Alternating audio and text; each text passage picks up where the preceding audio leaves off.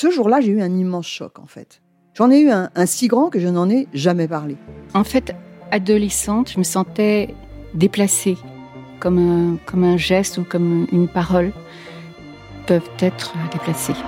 En famille, en amour, au travail, en société, trouve-t-on jamais tout à fait sa place? Ce sentiment d'être en adéquation avec soi-même, de se rapprocher de la personne que l'on a l'ambition d'être. Une carrière pertinente qui nous rend heureux, un entourage qui nous aime pour ce que nous sommes, une vie qui nous ressemble ou tout du moins nous trahisse le moins possible. Parfois, ce sentiment de cohérence arrive vite, parfois plus tard, quelquefois jamais. Le plus souvent, il se déplace par vagues. Je suis Marion Ruggieri et dans le podcast Les Vagues, un tout nouveau podcast de Elle, j'interrogerai des personnalités sur le moment où elles se sont senties à leur place pour la première fois, mais aussi le moment où elles se sont senties déplacées. Je me rendrai chez elles ou dans un lieu cher à leurs yeux pour qu'elles me racontent ce jour fondateur où elles se sont dit ⁇ Là, je suis bien, je suis là où j'ai toujours voulu être, et c'est moi. Découvrez et écoutez les vagues à partir du 24 octobre sur toutes les plateformes de podcast. Bonne écoute. Want flexibility? Take yoga. Want flexibility with your health insurance? Check out United Healthcare Insurance Plans. Underwritten by Golden Rule Insurance Company, they offer flexible, budget friendly medical, dental, and vision coverage that may be right for you. More at uh1.com.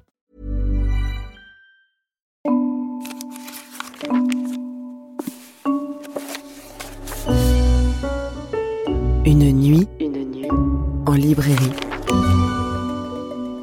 Le podcast littéraire du magazine Elle. Une nuit en librairie par Olivia de Lamberterie.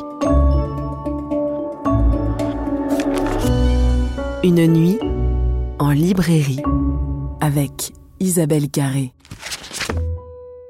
Bienvenue dans une librairie mythique. Le Divan a été fondé en 1921 à Saint-Germain-des-Prés par Henri Martineau, libraire, éditeur, spécialiste de Stendhal et médecin. La légende raconte qu'il prescrivait à ses clients le rouge et le noir. Cela tombe bien car pour notre invité, les livres ont le pouvoir de soigner. Nous sommes donc au Divan, installé désormais dans le 15e arrondissement, 203 rue de la Convention, il est 20h30, les clients sont partis, la nuit est presque tombée, nous voilà enfermés dans cet espace aux multiples facettes, avec une femme aux multiples facettes. Actrice aimée et admirée pour sa sensibilité et sa subtilité, elle a livré, délivré ses propres mots il y a deux ans dans un premier roman juste et émouvant, Les rêveurs elle revient en cette rentrée avec Du côté des Indiens chez Grasset, un deuxième roman tout aussi poétique, mais plus vaste. Comment traverser les remous de l'existence sans perdre son âme ni sa foi en la vie? Et cette actrice, qui cache une autrice, cache aussi une grande lectrice. Chic, chic, chic, nous voici enfermés pour une nuit en librairie avec Isabelle Carré. Bienvenue Isabelle. Merci. Alors le principe est simple comme bonsoir. Nous allons nous promener parmi tous les rayons de cette librairie, qui n'en manque pas, et vous allez nous raconter, vous raconter, au travers des livres qui vous ont nourri, apaisé, porté et même parfois sauvé. Une nuit en librairie. Merci de nous accueillir Philippe Touron. Vous êtes le directeur de cette librairie. Ça fait des années que je me pose cette question. Pourquoi ce nom du divan? C'est une très jolie question. Euh, Henri Martineau était un stendhalien fou et passionné. Et le titre est, lui, choisi en hommage à un livre de Goethe, un recueil de poésie qui s'appelle Le Divan. Et ce très beau livre est une célébration du poète persan Hafez. En perse, divan signifie recueil de poésie. Et en arabe, il signifie lieu de rencontre et de conversation, l'endroit où l'on parle. Et coup de chance merveilleux, le nom, la signification s'est enrichie du divan du psychanalyste. Donc on a la chance d'avoir une librairie qui est riche de symboles. Et qui est riche de milliers de titres, quelques chiffres avant les lettres. Combien de titres, combien de libraires? C'est une très belle question parce que c'est vraiment ça notre métier. On a une belle équipe de 20 libraires et 60 000 titres autour de nous. C'est vertigineux. On ne pourra jamais tout lire. Non, mais on peut peut-être tout essayer. en quel état d'esprit euh, êtes-vous dans cette rentrée littéraire un peu particulière? La grandeur du, métier de libraire, je pense que c'est de servir. Et on a à ce moment-là le travail des éditeurs, des auteurs et des traducteurs. Donc même si on met en avant nos coups de cœur, et c'est ce qu'on va faire avec euh, Isabelle Carré, notre métier, c'est aussi de mettre en avant quelque chose qui nous dépasse et qui est plus grand que nous. Et là, évidemment, il est plus grand que nous en quantité, puisqu'il y a des centaines de livres. Mais même cette abondance, moi, je la trouve merveilleuse. Isabelle, je sais que vous êtes une grande amoureuse euh, des librairies, que vous y avez passé beaucoup de temps. Quel, euh, quel genre de souris de librairie êtes-vous? Est-ce que vous venez avec une idée précise ou est-ce que vous vous laissez séduire euh, par la curiosité? Comment est-ce que vous choisissez un livre Alors, il y a deux visiteuses chez moi. Il y a celle qui vient avec les enfants, parce que je ne je refuse que mes enfants euh, se, se, séparent des livres, enfin ne, ne connaissent pas ce plaisir-là, et donc on a instauré euh, voilà d'aller au moins une fois par semaine tous ensemble, et ils doivent remporter avec eux obligatoirement deux livres chacun. Donc comme ils sont trois, ça nous fait six livres. et puis après, quand je viens toute seule, je flâne. J'aime parler avec les libraires, comme on a fait tout à l'heure avant que vous arriviez. On a beaucoup discuté de tous les livres de la rentrée. Et euh, parfois, ça influe sur mon choix. Et puis j'aime aussi beaucoup aller dans les rayons plus classiques. Euh, à un moment donné, euh, je me concentrais sur la littérature d'Europe centrale. À un autre moment, sur la littérature américaine. À un autre moment, je ne choisissais que des livres anglais. Voilà. Je suis un peu monomaniaque. Et parfois, je lis euh, un auteur. Alors, par exemple, Joyce Carol Oates, c'est parfait puisqu'elle a écrit au moins 100 livres. Là, il y a, y, a, y a, du boulot. On peut, on peut revenir et revenir dans la librairie. Vous êtes tranquille. voilà. et, et, je crois qu'il y a un nouveau titre de Joyce Carol Oates qui sort euh, au mois euh, d'octobre. Philippe, vous avez lu le livre d'Isabelle Carré, Du côté des Indiens, en avant-première. Est-ce que vous pouvez nous dire ce que vous en avez pensé? En fait, je l'ai lu pour des raisons très particulières, dans un moment un peu de de, fragilité personnelle. Et euh, j'ai été impressionné par euh, l'aspect choral du livre et le fait qu'il s'ouvre aussi par un récit d'un point de vue d'un enfant. Et aussi, j'ai été très séduit. On sent que c'est le livre d'une lectrice et d'une femme qui aime la littérature. Donc ça, c'est très agréable.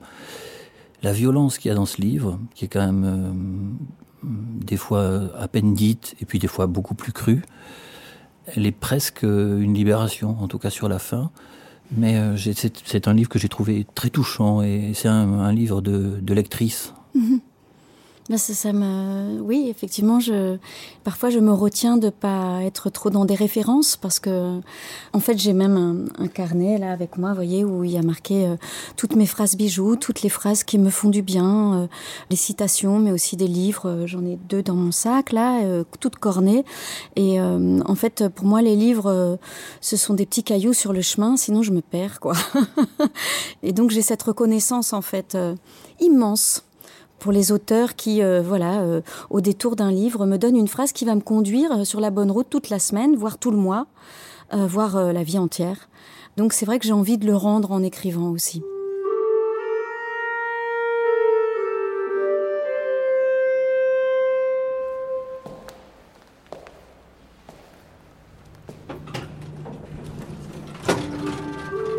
Moi, ce dont j'ai envie, c'est que nos auditeurs euh, se précipitent au divan ou ailleurs pour acheter votre livre.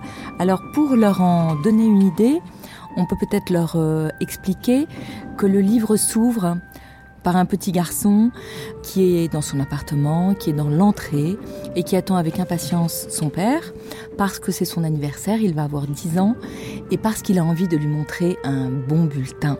Il a fait beaucoup de progrès. Et puis il a vraiment l'oreille collée Il entend le bruit de la porte d'entrée, il entend le bruit de l'ascenseur. Mais stupeur, l'ascenseur ne s'arrête pas au deuxième étage et poursuit sa progression jusqu'au cinquième étage.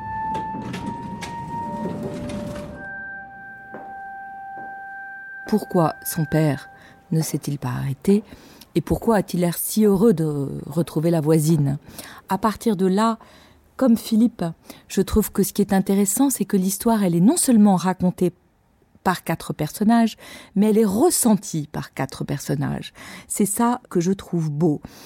Et pour vous en donner une autre idée, amis auditeurs, on va écouter un artiste. La faiblesse des tout-puissants.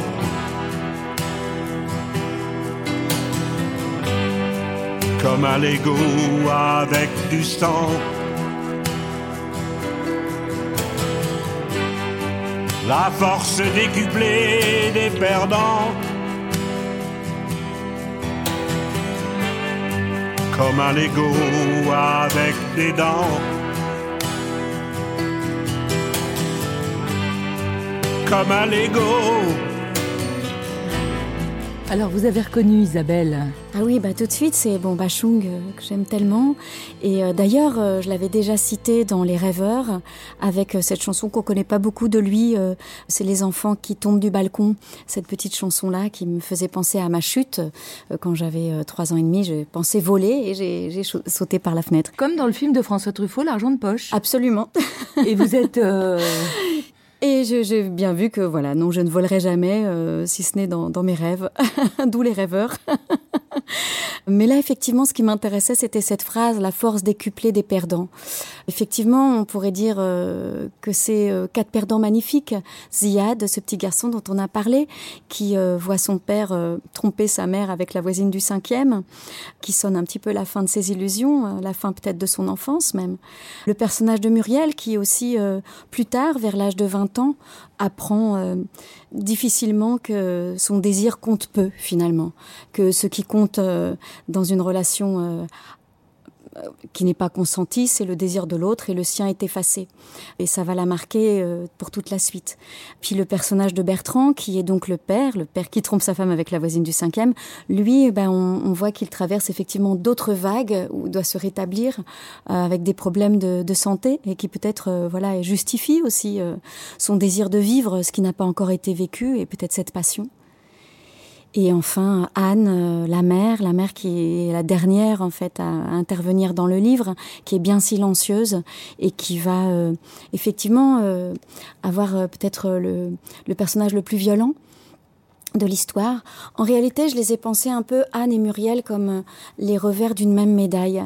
Muriel qui n'a rien su dire, qui a été tétanisée, auquel on n'a pas demandé son consentement et qui n'a pas su dire non et euh, Anne qui, euh, elle, va pousser le curseur très loin et va répondre avec beaucoup de violence. Et c'est elle qui dit qu'elle est toujours du côté des Indiens.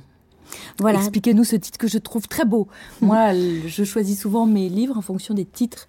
Et du côté des Indiens, je trouve que c'est très séduisant. Le titre, il s'est imposé à moi à plusieurs moments, effectivement. C'est-à-dire, euh, oui, pas du côté des cow-boys, pas du côté de ceux qui sont censés être les héros, euh, en tout cas qui ont réécrit l'histoire pour faire en sorte d'être les héros. François Sagan disait qu'un écrivain c'était une voix.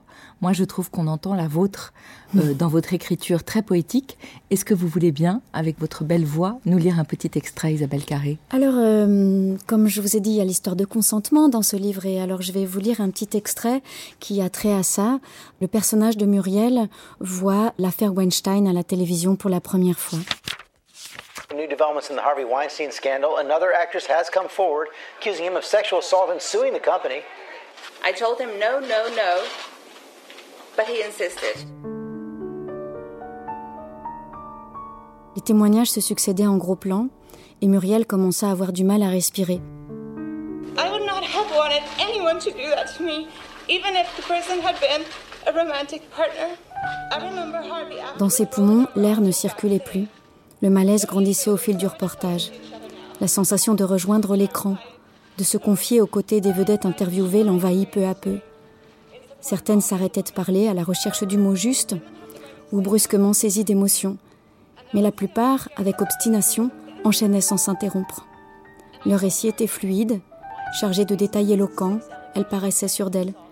Dans chacun de leurs gestes, on devinait qu'elles s'étaient longuement préparées, et à leur attitude concentrée, leur voix posée, qu'elle s'était jurée d'aller jusqu'au bout.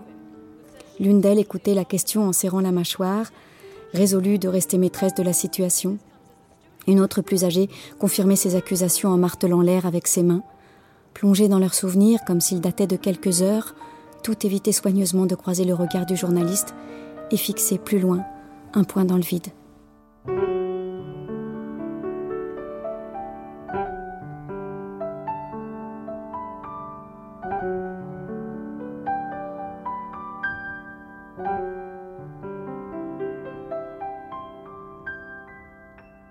Alors c'est intéressant que vous ayez choisi ce, ce petit passage. Même si Muriel n'est qu'un des quatre personnages de ce livre, j'ai l'impression qu'avec ce personnage-là, vous apportez votre petite pierre ou votre même votre gros caillou au mouvement de libération des femmes. Mhm. Vous n'aviez pas voulu vous exprimer au moment euh, de l'éclatement de l'affaire. Oui. Qu'est-ce qui vous a donné envie de parler? J'avais pas envie de m'exprimer parce que je voulais pas ajouter aux petites phrases qui font le buzz.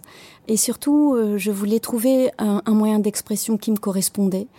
Et hum, le roman, c'est le temps du roman. On a le temps de développer euh, une histoire, de pouvoir euh, permettre aux gens de s'identifier à un personnage et surtout de transformer euh, son expérience et sa réalité en fiction.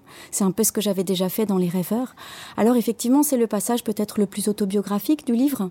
Je me suis inspirée de choses que j'avais vécues et aussi de ce que j'avais vu autour de moi en 32 ans de métier sur les plateaux. Vous pensez bien que j'en ai entendu et que d'autres actrices se sont confiées à moi aussi. Voilà. Et le personnage de Muriel regroupe un peu toutes ces expériences-là. Et pourquoi j'avais envie de m'exprimer, c'est parce que nommer les choses, c'est important, évidemment. Mais pour moi, ce qui était important, c'était surtout de montrer quelle empreinte ça laisse, plus que de nommer ou de dénoncer. Je juge pas du tout les personnes qui ont besoin de dénoncer parce que ça peut être aussi salvateur et on sait que toute blessure euh, qui n'est pas dite peut gangréner. Mais euh, là, il s'agissait pour moi vraiment de montrer avoir l'empreinte que laissent euh, une, des expériences comme celle-ci, qui sont plutôt la zone grise, je précise, Ouais. c'est pas vraiment le viol, c'est plutôt une façon d'avoir été euh, happé dans une relation non désirée. Merci Isabelle Carré.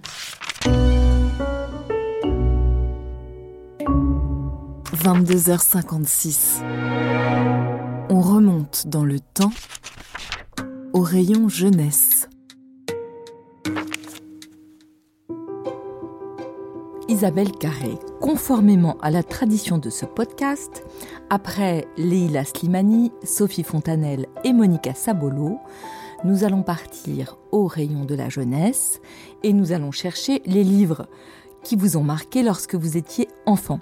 Alors nous avons traversé la rue pour aller au divan perché qui accueille les livres jeunesse et vous avez choisi des contes, pas n'importe lesquels, les contes d'Andersen avec une tendresse particulière pour l'une de ces histoires, Le vilain petit canard. Alors, Madame Bovary, c'était lui, le vilain petit canard, c'était vous? C'est drôle parce que je me souvenais plus de la fin et, et je me pensais souvent, euh, voilà, comme un vilain petit canard dans ma famille aussi, euh, parce que euh, nous sommes un peu les, les roturiers d'une famille euh, noble euh, du côté de la Vendée, donc on a toujours été, voilà, ça a été euh, ce que je raconte dans les rêveurs, euh, difficile de se faire accepter par moments, et j'avais oublié la fin. J'avais oublié que en fait, euh, Vous étiez devenu un cygne. en fait, on n'est pas des vilains petits canards. On est des signes. Il fallait juste qu'on rencontre d'autres signes pour se sentir bien. Et puis, il fallait grandir aussi. Voilà, il fallait comprendre que voilà, il suffit juste de trouver le bon endroit, la bonne place pour prendre son envol, pour se sentir euh, non pas euh, vilain, mais mais gracieux. Qui est-ce qui vous a donné le goût de la lecture hein? C'est drôle, je me suis jamais posé cette question. Bon, j'ai eu une, une éducation artistique vraiment merveilleuse, mais très centrée sur l'art plastique, puisque mon père était designer, donc nous allions euh, euh, dans les musées euh, vraiment euh, plus que fréquemment.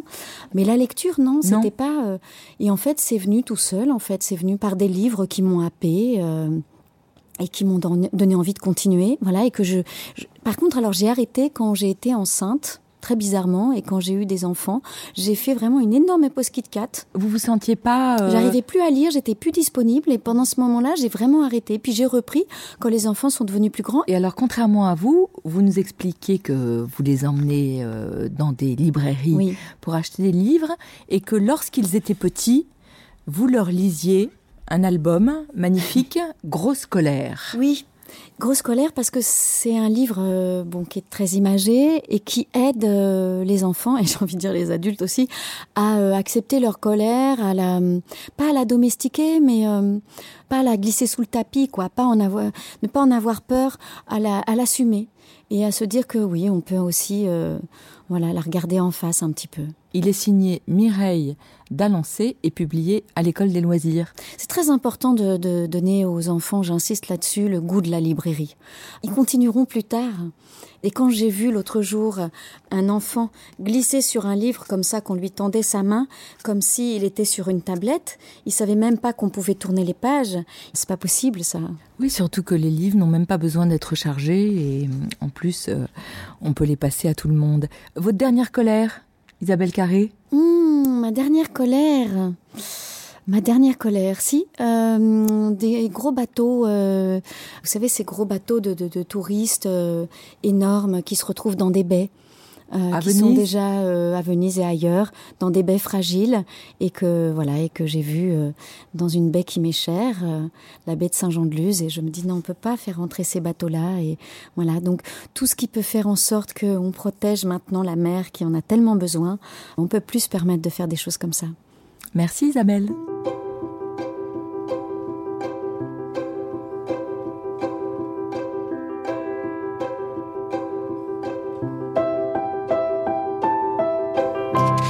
Une nuit en librairie. Philippe, Philippe, où êtes-vous? Dans cette librairie J'ai encore une question. La légende dit que le fondateur de cette librairie prescrivait le rouge et le noir pour soigner ses clients. Oui. Est-ce que c'est vrai? Moi, j'ai entendu la légende, mais comme Isabelle Carré adore les westerns, on va garder la, la fin de l'homme qui tue à Liberty Valence. Quand on ne connaît pas la légende ou la vérité, euh, on garde la légende quand elle est plus belle que la réalité. Se soigner par les livres, c'est une, euh, une expérience que vous avez vécue, Isabelle Carré. Les livres peuvent sauver la vie, mais pas seulement les livres d'ailleurs, l'art en général. Vous avez raconté qu'à l'adolescence, vous aviez fait une tentative de suicide et une grave dépression, et qu'une personne vous avait sauvé la vie. On va écouter sa voix.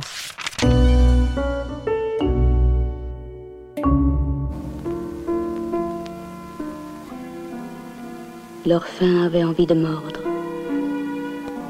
Ils se ressaisirent avec leurs mains et leurs bouches. Il ouvrit les bras. Au moment où le plaisir les fit passer dans son couloir mystérieux, ils se regardèrent dans les yeux. Avec une ardeur fraternelle, ils voulaient faire ensemble ce voyage à travers les enfers, où la plupart se quittent et se perdent. Moi, je peux l'écouter pendant des heures.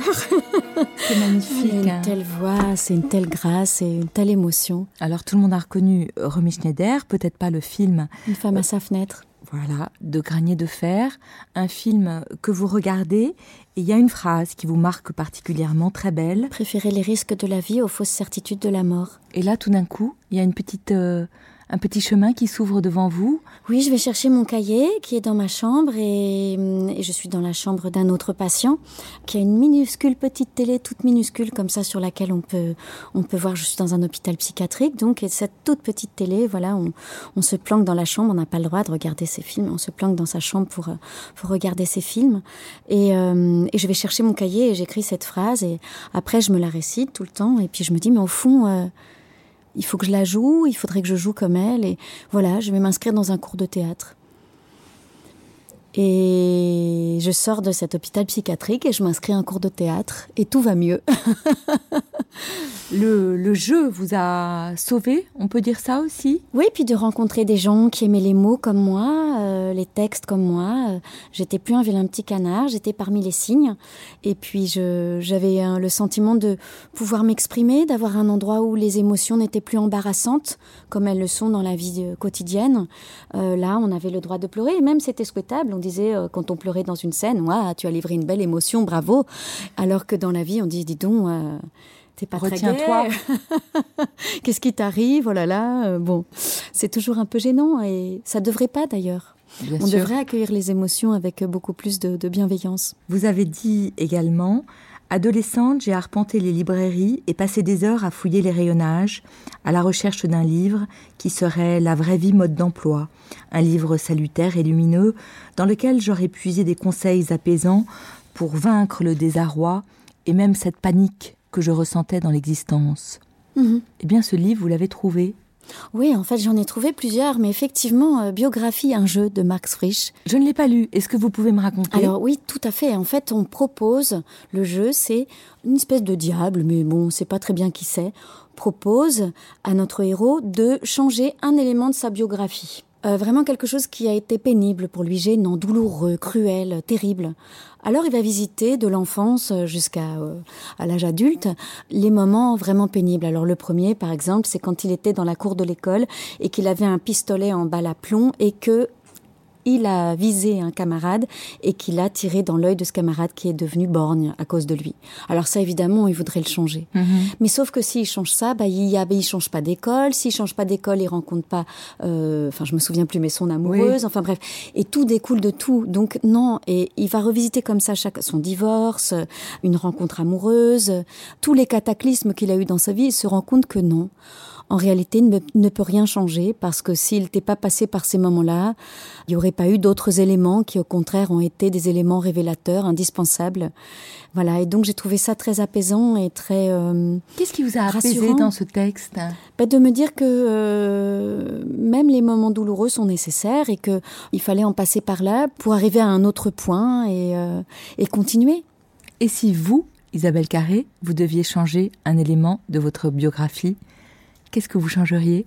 Je me serais mise à écrire plus tôt. Ah oui, parce que c'est une euh, liberté? Mais vraiment, je me dis c'est fou quand même parce que quand j'ai bon pour le, le- les rêveurs, j'ai regardé ce que je fais jamais les, les vieux cahiers euh, pour trouver le cahier justement de l'hôpital psychiatrique parce que je cite une page dans, dans les rêveurs. Enfin, je je note une page de telle quelle de Mhm. ce cahier et j'avais besoin du coup de ce matériel-là et de regarder. Et dans chaque cahier, mon désir d'écrire, mon désir d'écrire, mon désir d'écrire. Alors pourquoi je l'ai mis de côté? Et pourquoi est-ce qu'il a ressurgi? Parce que comme le personnage de Bertrand, j'ai eu euh, à un moment donné, avec euh, une grande acuité, la sensation, peut-être l'âge, j'ai 49 ans, j'allais dire 59, j'ai 49 ans, et je me suis dit, mon Dieu, mais il faut que je me dépêche là, j'ai plus le temps. Et cette urgence que vit Bertrand, en fait, c'est vraiment la mienne. Dire là maintenant, il faut se dépêcher de vivre ce qu'on a, ce qu'on, qu'on s'est toujours dit qu'on vivrait et puis qu'on fait pas et qu'on remet toujours à plus tard.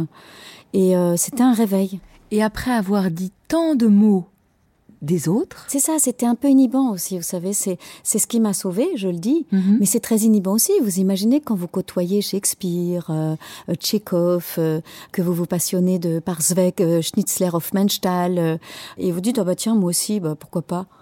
mais en même temps, c'est difficile. l'ivresse, c'est que ce sont vos mots à vous. Voilà, alors effectivement, autant j'aime être au service d'un auteur et, euh, et on a une position vraiment assez particulière, les acteurs, par rapport aux auteurs. Parce que il faut s'imaginer, quand, on joue une pièce, quand j'ai joué Mademoiselle Else de Schnitzler, ben, j'ai lu tout, Schnitzler, je l'ai joué, euh, je l'ai appris pendant deux mois, je l'ai joué pendant sept mois. Donc euh, voilà, ça m'a habité euh, pendant un an en fait. Autant j'adore ça, autant tout à coup de me dire mais que- quelle est ma musique? Quelle est euh, ma façon à moi d'agencer les phrases? Dans quel univers j'ai envie de, de me plonger? Et quand on est comédien, en fait, on a la trajectoire d'un seul personnage. Mhm. Bien Ce qui est sûr. pas mal. Ce qui fait que souvent le metteur en scène vous dit euh, Tu sais mieux que moi. Mhm. Parce que toi, tu voilà, tu, tu es que dans le personnage, alors que moi, j'ai toute la mise en scène. hein. Mais quand on est un auteur, tout à coup, oui, on a tous les personnages, on a la musique, on a la lumière, on a les décors. Si j'ai envie que le cendrier soit là, il sera là. Euh, si j'ai envie de faire une ellipse, je la fais. Si j'ai envie qu'il y ait 200 figurants, c'est possible aussi. Ce qui est la grande différence avec les scénarios. Les scénarios, vous avez un producteur qui va vous dire non, non, 200 figurants, c'est trop cher. Bien sûr, Non, là, vous euh, pouvez Oui, mettre des milliers de... c'est ça. L'ellipse, là, l'ellipse, elle est un peu dure là pour les, les, les Mhm. spectateurs. L'ellipse pense aux gens qui vont regarder le film à la télévision, qui seront fatigués. Il faut leur faire comprendre quand même les choses. Et comme euh, le, bon, alors vous pourriez me dire que le, le boulot euh, qui est un, un peu l'équivalent, c'est celui d'un éditeur. Mais je me suis aperçue que non, il y avait une grande liberté euh, et que on me. Alors j'ai peut-être la chance aussi d'être euh, avec Juliette Jost chez Grasset et c'est vrai que euh, le dialogue est formidable, l'écoute est formidable et ma liberté est totale. Mais les éditeurs sont des gens merveilleux qui préservent tout à fait la liberté des, vrai, des, bah, des je auteurs, je trouve. oui. Vous parliez euh, de Schnitzer. Vous avez choisi également, au rayon du théâtre, de cette belle librairie Le Divan, Tchekhov, Eh un oui. autre auteur de théâtre. Mm. Pourquoi Tchekhov hein? Alors, je l'ai lu en entier, euh, théâtre et nouvelles, quand j'avais 16 ans, alors que j'étais censée faire un stage de planche à voile. je suis pas montée sur la planche à voile une seule seconde, et je suis restée sur la plage en pull à lire tout Tchekhov. Et c'est un été pour moi inoubliable. Je vais vous citer une phrase de Nina de mémoire, la, la, la mouette de Tchekhov. Je sais maintenant, je comprends Kostia que dans notre métier, artiste ou écrivain, peu importe. L'essentiel n'est ni la gloire, ni l'éclat, tout ce dont je rêvais. L'essentiel, c'est de savoir endurer.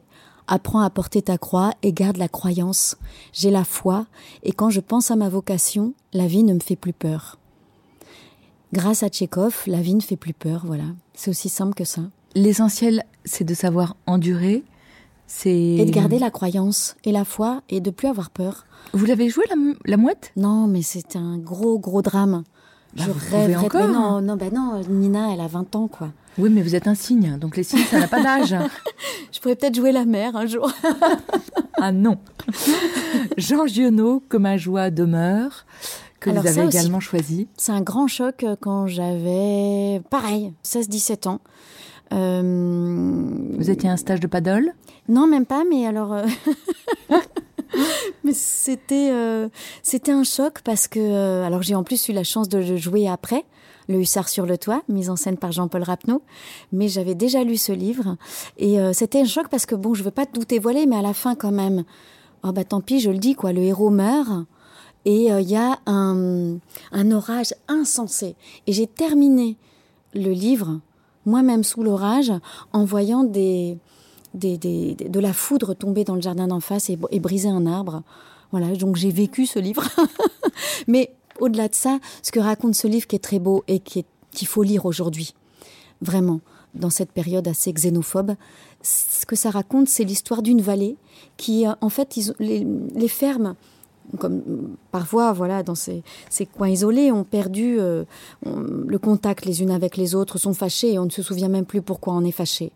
Et il y a un étranger qui débarque une nuit euh, étoilée, une nuit magnifique dans cet endroit et qui va euh, aider les uns les autres à retisser des liens, à retisser de l'amitié, et voilà, et à faire en sorte que la vie revienne dans cette vallée. Voilà, et donc c'est pas mal de se dire ça aujourd'hui que au lieu de laisser les bateaux avec des enfants et des femmes enceintes, euh, des bateaux de migrants euh, et ne pas les laisser ces pauvres gens euh, accoster et, et pouvoir refaire une nouvelle vie. Ben voilà, lisez ce, ce livre que ma joie demeure. Et pour terminer cette séquence, vous avez aussi choisi une, une auteure beaucoup plus euh, contemporaine, qui a été euh, redécouverte par Grasset euh, il y a deux ans, Ah, Lucia. Berlin. Incroyable livre. Je suis contente qu'on en parle. Moi aussi. Mais tellement heureuse. Alors voilà, il y a deux livres. Il y a Manuel à l'usage des femmes de ménage, qui est le premier qui est sorti. Il y a Un soir au paradis, qui est le deuxième qui est sorti. Et alors, si vous pouviez, chers lecteurs, faire un grand succès de librairie avec ces deux livres, car je sais que Grasset en a un troisième dans les mains et attend de voir si ça marche pour sortir le troisième. Olivier Nora, si vous nous Et donc, écoutez, je- je- évidemment, il faut sortir le troisième. Il faut sortir le troisième, donc achetez, achetez, achetez Lucia Berlin pour qu'on puisse lire le troisième. je vous en supplie. Qu'est-ce qui vous attend plus dans cette auteure euh, foisonnante, Oh, euh, extraordinaire? Sa personnalité. Mhm.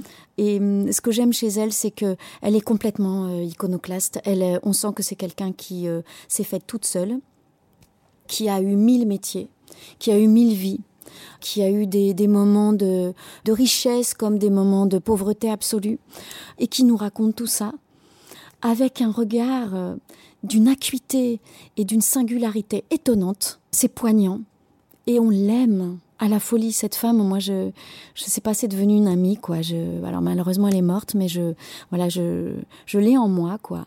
Et, euh, et j'ai beaucoup de reconnaissance qu'elle voilà qu'elle nous a écrit ces deux livres et je veux le troisième s'il vous plaît, je vous en supplie. On peut les trouver au livre de poche et je suis sûre que grâce à vous, Lucia euh, Berlin va devenir un immense succès de librairie. Merci Isabelle. J'aimerais tellement. Une nuit en librairie.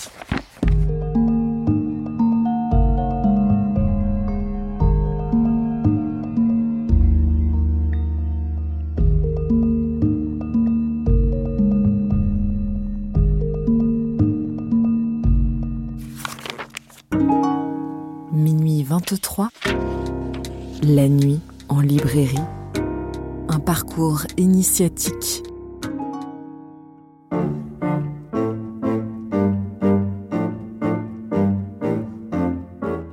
Isabelle Carré, je suis impressionnée par votre capacité d'enthousiasme et votre capacité à la partager avec nos auditeurs. Alors on va continuer avec un genre particulier de roman, le roman d'initiation.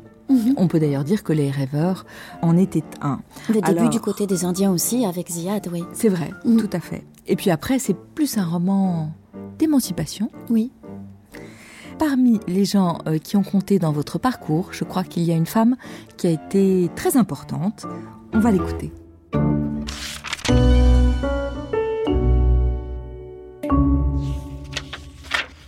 C'est du travail ou vous pensez qu'au fond il y avait une sorte de don en vous au départ Pour tout le monde, il faut un don au départ, ça, il n'y a pas de doute. Je crois que s'il n'y a pas de don, il n'y a pas d'a- il y a pas d'acteur, je crois pas. Le travail seul ne suffit pas. Il faut les deux. Vous êtes incroyablement modeste. Non, je suis pas modeste, pas particulièrement. On ne peut pas être comédien et être vraiment modeste. Parce que si on vient se présenter devant un public, c'est qu'on pense qu'on mérite d'être regardé et qu'on peut intéresser les gens. Donc, on n'est pas tellement modeste. J'adore Oh, cette phrase. Suzanne Flon, mon Dieu. La voix de Suzanne Flon. Que vous avez rencontrée au théâtre, toute jeune? C'était incroyable parce que j'allais jouer euh, le Malcourt de Audiberti et j'avais la trouille parce que j'avais 20 ans et c'était vraiment un rôle écrasant. Et le directeur du théâtre de l'atelier m'a dit mais euh, peut-être tu devrais appeler euh, Suzanne Flon qui l'a qui l'a créé. Alors j'ai dit bon d'accord, il m'a donné son téléphone, j'osais pas, puis j'ai osé. Elle m'a invité chez elle et elle m'a parlé de sa vie, de ce rôle pendant toute l'après-midi. C'est inoubliable. C'est ce que j'ai ressenti par rapport au théâtre et, et notamment grâce à des gens comme elle, c'est-à-dire que on m'a accueilli. Euh, ce qui n'était pas évident, quoi, quand on connaissait personne et qu'on se disait tiens, bah, je vais peut-être essayer le théâtre, bon, et on m'a ouvert la porte, quoi. Et je dois dire que je suis très touchée parce que par rapport à, aux rêveurs et à ce livre du côté des Indiens aussi, j'ai ressenti vraiment une bienveillance, voilà, et aussi une sorte de, oui, de façon d'être invité et d'être euh, d'être accueilli et ça m'a beaucoup beaucoup touchée. Je m'attendais à, un accueil, euh, voilà, euh, curieux, euh, tiens, bah, une actrice qui écrit, euh, voilà, et, j'ai eu le sentiment qu'il y avait quelque chose de plus généreux que ça de la part des, des journalistes et, et des lecteurs aussi, et ça m'a beaucoup touchée. Parce qu'il y a dans vos livres à la fois une dimension très intime et en même temps un écho dans la vie de chaque lecteur. Moi, je trouve, et je pense que c'est pour ça que vous avez été si bien accueillis, vous avez été très vite entre les rêveurs et du côté des Indiens. Comment est-ce que vous êtes remis devant votre ordinateur? Vous écrivez avec un ordinateur à la main? Euh, avec un ordinateur, en fait, j'avais déjà euh, commencé euh, du côté des Indiens avant la sortie des rêveurs. J'ai voulu aller trop vite, pour être très sincère. J'avais une première version un an, un an et demi après la sortie, mais tout était tissé. Parfois, dans des chapitres, je passais d'un point de vue à un autre. Et euh, il m'a fallu du temps, en fait, pour m'accorder du temps et pour me dire que j'a- j'avais euh, voilà, la possibilité de refaire et de détricoter tout ça et de faire ces quatre parties pour laisser à chaque personnage euh, sa vision. Ça a été un grand processus, en fait, pour trouver la bonne forme. Mais c'est ça, c'est du travail, comme disait Suzanne Flon. Oui, oui. Et puis un don. Un don, je sais pas, mais en tout cas, oui, je, pense que le travail, euh, c'est, euh, il y, a, revoir et revoir et revoir et jusqu'à en devenir fou, quoi.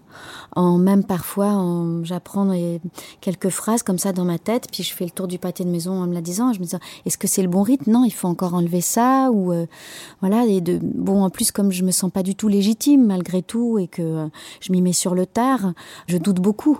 Donc, il faut revoir souvent et plus que souvent ma copie, c'est sûr. Parmi les auteurs qui vous ont donné le goût d'écrire, vous avez choisi Richard Brotigan. Ah oui. j'ai une tendresse pour Richard Brotigan, je, euh, parce que il- d'ailleurs, euh, c'est un peu le Richard Brotigan américain, euh, Lucia Berlin, le Richard Brotigan féminin en fait, Mhm. Lucia Berlin. Euh, c'est-à-dire, c'est c'est très singulier. euh, sa voix euh, ne ressemble à personne d'autre. Il a ses chapitres très courts. Ce sont des nouvelles aussi. Enfin bon, ou alors euh, comme dans Tokyo Montana Express, c'est un briquet, mais ça ressemble un peu aussi quand même à des. Enfin, il y a quand même euh, un livre que j'aime beaucoup qui. euh, c'est pas que des nouvelles Brotigan, je disais ça, mais il y a euh, l'avortement. Qui est un livre qui me touche énormément, qui est un de ses premiers livres. Qui est un texte incroyable, à Incroyable. l'époque où il écrit. Incroyable. Il y a aussi euh, qui se passe dans une librairie, euh, la- la- l'avortement. C'est une librairie complètement extraordinaire qui, paraît-il, a été créée, qui existe, euh, du coup, qui a été euh, inspirée de Après le livre. après le livre, ouais, qui est une librairie en fait qui euh, dont le celui qui la tient euh, recueille tous les ouvrages euh, des gens, tous les gens qui veulent donner leur ouvrage, leur manuscrit, hein, euh, voilà, un- en un seul exemplaire, et qui va garder précieusement dans, dans, sa- dans sa librairie, et qui sont pas vraiment à vendre en fait, mais qu'on peut consulter. Et il est là matin, midi, soir, nuit. Il ne ferme jamais sa librairie, au cas où il y aurait quelqu'un qui voudrait déposer son texte à 3 heures du matin. Je trouve ça sublime, quoi, cette idée. Vous êtes en train de raconter ça en, en regardant Philippe, Ouais, genre, euh, le patron de la librairie. Euh, Mémoire sauvée du vent, c'est un Ah, autre titre de Richard oui. Vous savez que tous les volumes que vous avez choisis ont des titres absolument sublimes. Je ne sais pas si vous, avez- si Ah vous oui. en êtes rendu compte, Mhm. mais Mémoire sauvée du vent, absolument magnifique. Oui. Et vous avez choisi aussi Les vitamines du bonheur de Raymond, de Carver. Carver, oui. C'est vrai que les titres, et ça, ça c'est vraiment, vraiment, vraiment la marque de fabrique de Richard Brotigan. C'est pas seulement les titres, c'est aussi chaque euh, titre de chapitre. En fait, parfois, les chapitres, ils peuvent être bons, mais alors avec le titre, tout à coup, c'est une poésie, ça s'éclaire, c'est, euh...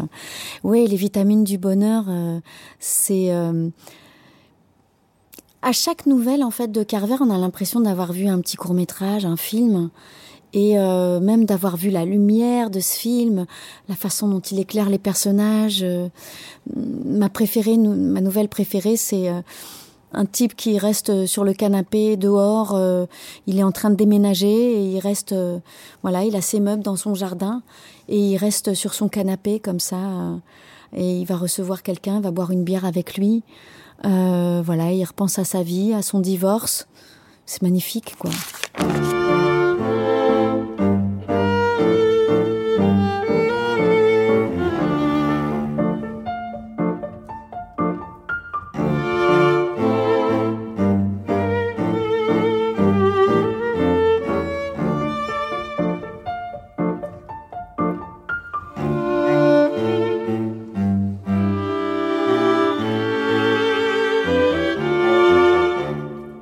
Isabelle Carré, je vous propose de quitter le divan, parce qu'il faut le dire, il y a un vrai divan au Mm. centre de cette librairie, Dans lequel on est bien confortable. bien confortablement installé, pour aller se promener dans les rayons à la recherche des livres que vous avez aimés.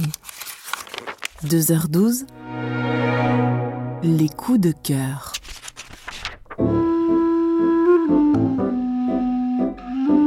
Si vous voulez vous arrêter au hasard d'une table,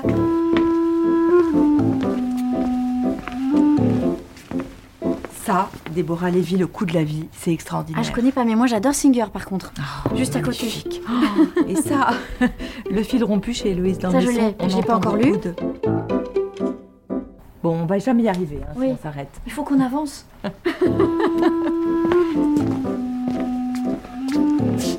Alors, on arrive devant ce rayon. Carson McCullers. Alors Carson McCullers, ça c'était vraiment mais euh, une révélation. Euh, c'est pas mon préféré, Frankie Adams. Je préfère euh, Le cœur est un chasseur solitaire ou même euh, la, la balade du café triste. Encore des titres géniaux. Ouais, on est d'accord. Oui, c'est un merveilleux roman de d'apprentissage. Et c'est c'est d'ailleurs le livre qui a inspiré L'effronté avec Charlotte Gainsbourg. Ah, je savais pas. Oui, oui. Bah, c'est l'histoire d'un cygne qui pense qu'elle est un vilain petit canard. hein. Absolument, absolument. Alors, il y a derrière vous L'attrape-cœur, voilà, bah, toujours un, roman, effectivement, un roman d'initiation. L'écriture de Salinger, je l'ai lu très tard, en fait. Je l'ai lu il y, a, deux ans, à peu près. Et euh, pourtant, c'est un roman qu'on conseille beaucoup aux adolescents, euh, à juste titre, d'ailleurs. Et je me suis dit, tiens, on a, on a cette liberté-là, quoi.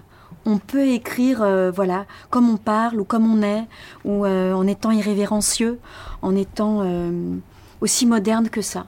Vous avez un rapport particulier à l'enfance ou je me trompe? Oui, non, non, c'est vrai que je, suis un peu restée fixée là-dessus. D'ailleurs, je, je, fais un métier. Euh, imaginez, je, joue quoi. Enfin, c'est quand je dois partir euh, travailler, je dis à mes enfants. Au début, je disais je vais jouer, maman va jouer, puis après je me dis mince, c'est une erreur parce que ils vont me dire mais pourquoi tu vas jouer tout seul, jouer, toute seule, joue avec nous plutôt, ça serait plus sympa. Alors je suis obligée de dire non, je, je vais travailler.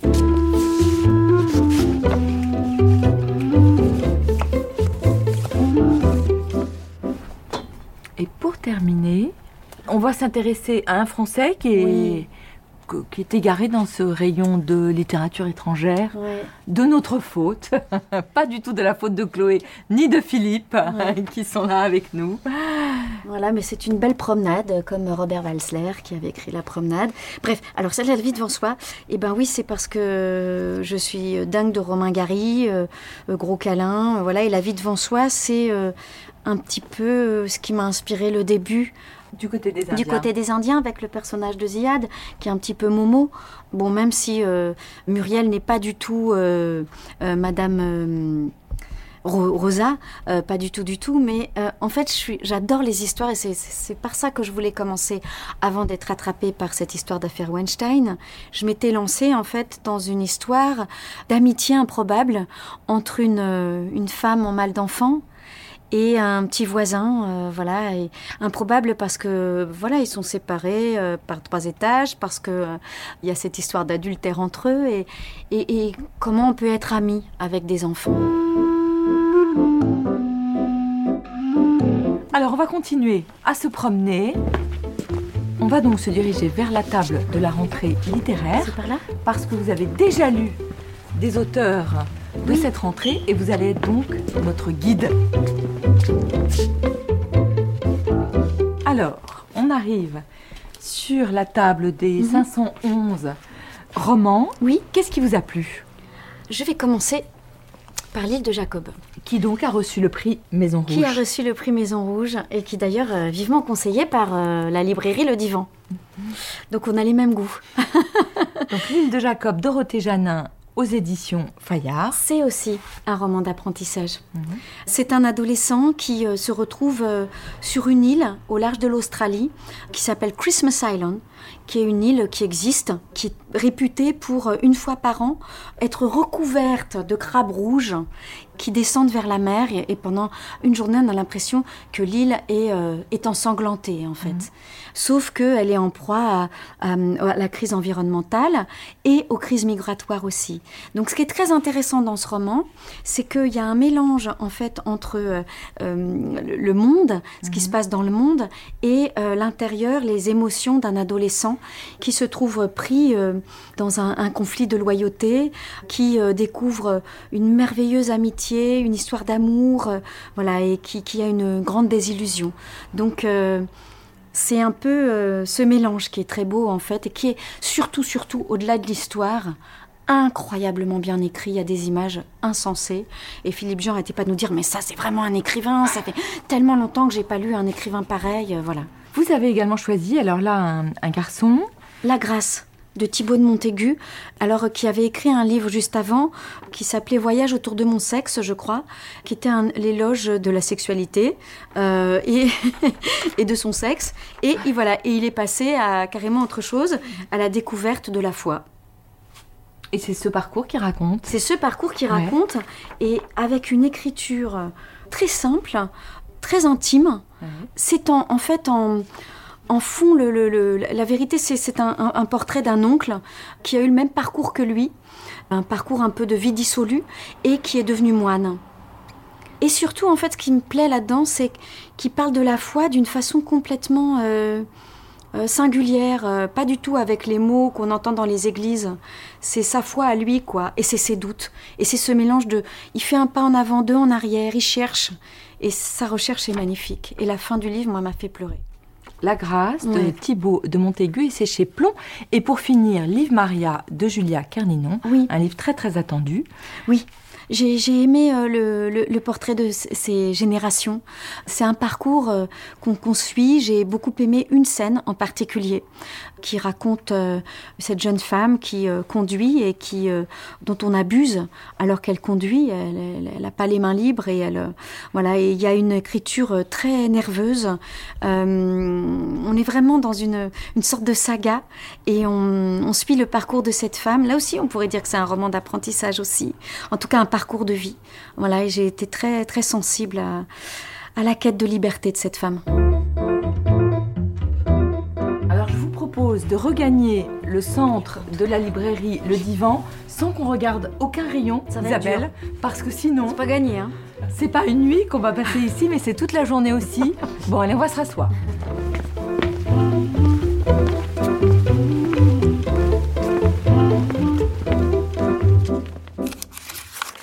Une nuit en librairie. 3h34. Alors vous allez écouter maintenant une personne que vous aimez beaucoup, qui vous aime beaucoup, et que nous aussi on aime beaucoup, qui vous a lu évidemment et qui a une question à vous poser.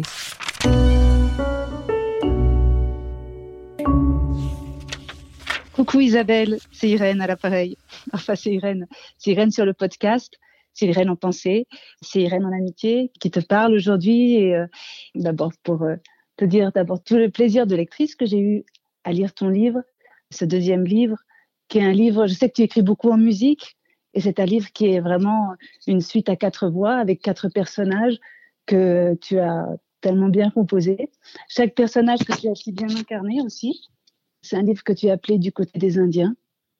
Du côté des Indiens pour être du côté de ceux qui n'ont peut-être pas la victoire ou de ceux qui aimeraient être plus forts, qui aimeraient plus et qui pourtant qui tremblent un peu, qui trébuchent, qui tombent parfois. Et ce serait trop simple évidemment si on savait toujours de quel côté être, n'est-ce pas?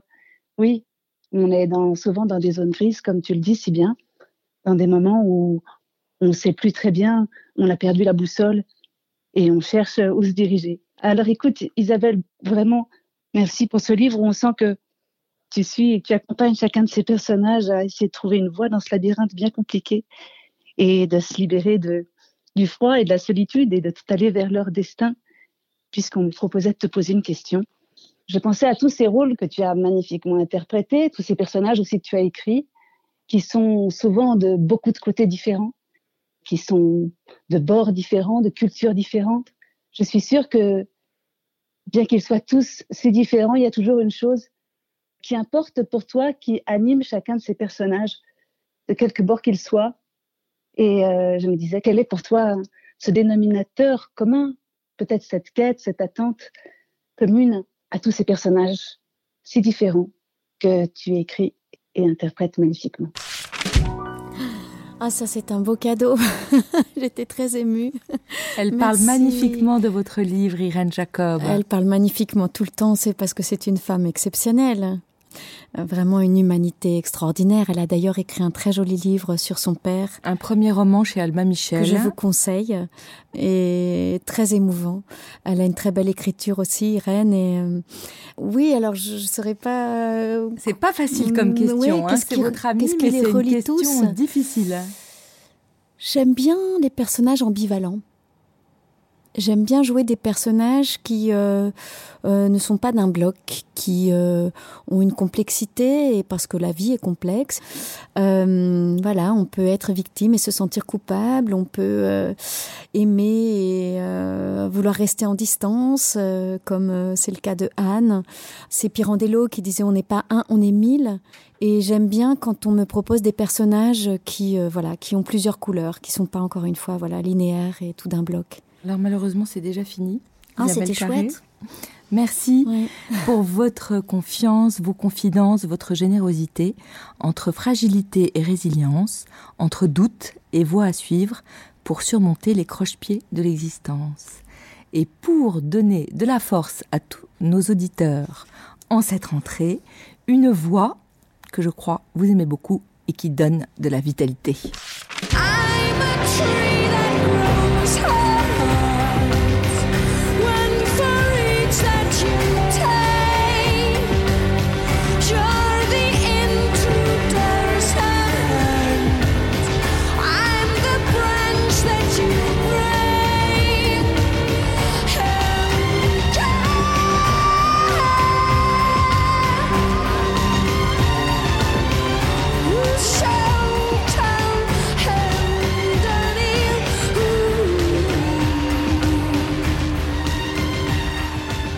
c'est vrai que euh, elle donne de la force, Björk. Oui, ça dépote un peu et puis j'aime bien sa singularité. Quand on entend sa voix, on sait que c'est elle, quoi.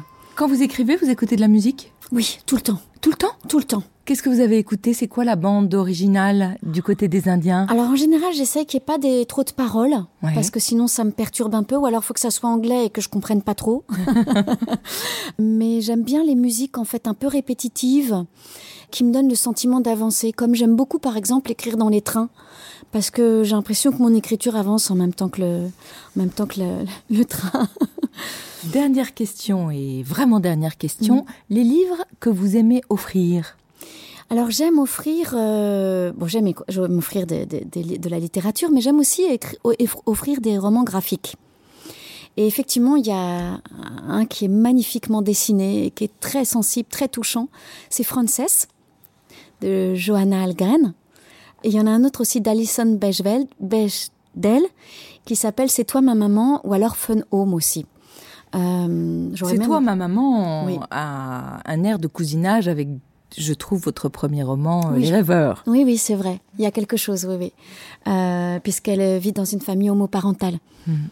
J'aime beaucoup, beaucoup ces ouvrages-là parce que, euh, d'abord, ils sont, ils sont euh, vraiment singuliers. Ils ont beaucoup d'imagination. Ils sont, euh, on- voilà, très beaux. Les, les dessins de Frances, je vous les conseille. C'est c'est magnifique. On peut euh, juste les regarder avant de se coucher et s'endormir et faire de beaux rêves. Une nuit en librairie.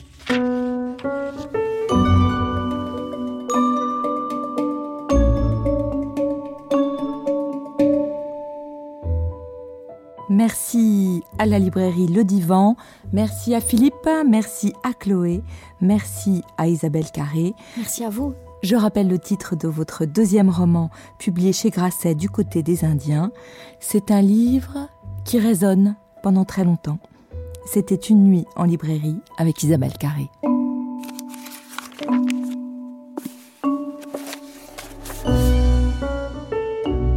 Une nuit en librairie. Toutes les nuits en librairie sont en podcast sur les plateformes de streaming.